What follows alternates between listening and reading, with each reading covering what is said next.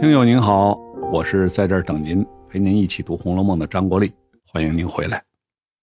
这回啊，正好是端午节。书中说贾府不爱簪门，虎符祭壁，这说的是端午节的传统风俗。在五月初五这一天，把菖蒲这种植物的叶子还有艾叶插在门框上，据说啊有辟邪的效果。虎符。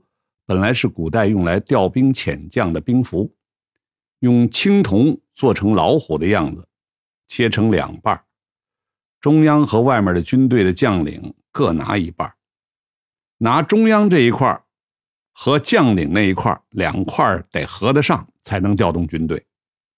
这会儿呢，是指在布条上画上老虎，系在小孩的胳膊上，也是为了辟邪。宝玉从王夫人那儿。过了端午节，回到了自己的住处。晴雯说：“水缸里拔着果子，拔一三点水，这边一个败字。就过去没冰箱啊，这是指通过冰镇或者用冷水浸泡让东西变冷，哎，这就叫拔。其实现在农村我也见过有这样做的，夏天吃西瓜啊，从地里摘回来，用个篮子。”吊在水井中，浸在冰冷的水里，等吃的时候呢，给它提上来，拔凉了可口，这就叫拔。这端午节刚过呀，第二天史湘云来到了贾府，大家议论起他小时候顽皮的故事。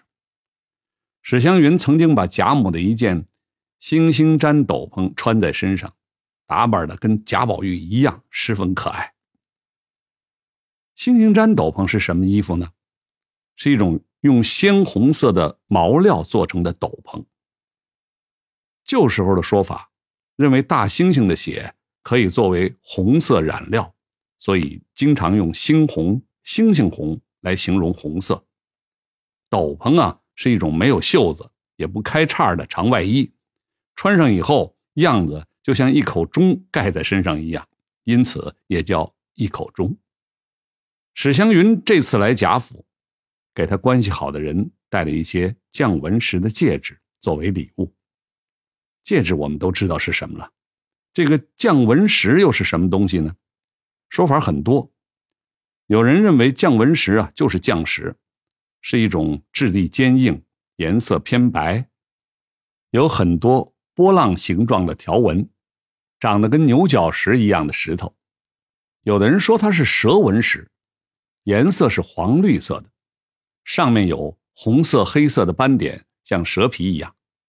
打磨之后会变得很亮，能作为首饰用品。说法很多，总之呢是一种不常见但也不怎么名贵的石头吧。因此做成戒指以后，史湘云才能拿着到处送人。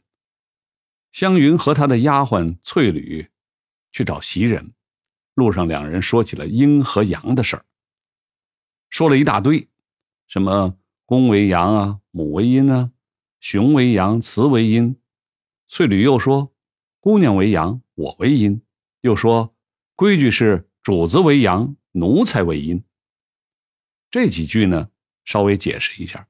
古代社会一直强调阳尊阴卑。董仲舒在《春秋繁露》这本书提到了三纲五常，君为臣纲。父为子纲，夫为妻纲，这些关系当中，君为阳，臣为阴；父为阳，子为阴；丈夫为阳，妻子为阴。后世也一直倡导这种阳尊贵、阴低贱的思想。受到这种思想的影响，作为奴才的翠缕才会说：“湘云是阳，他是阴了。”一个时代的思想会影响一个时代的人。在《红楼梦》那个年代，仆人会理所当然的觉得自己比主人低贱了。那么时代变了，思想也变了，我们现在的人当然不会这么想。但是我们要理解古人为什么说这些话，他是受到一整套观念影响的。好了，我是陪你读《红楼梦》的张国立，我们下次继续。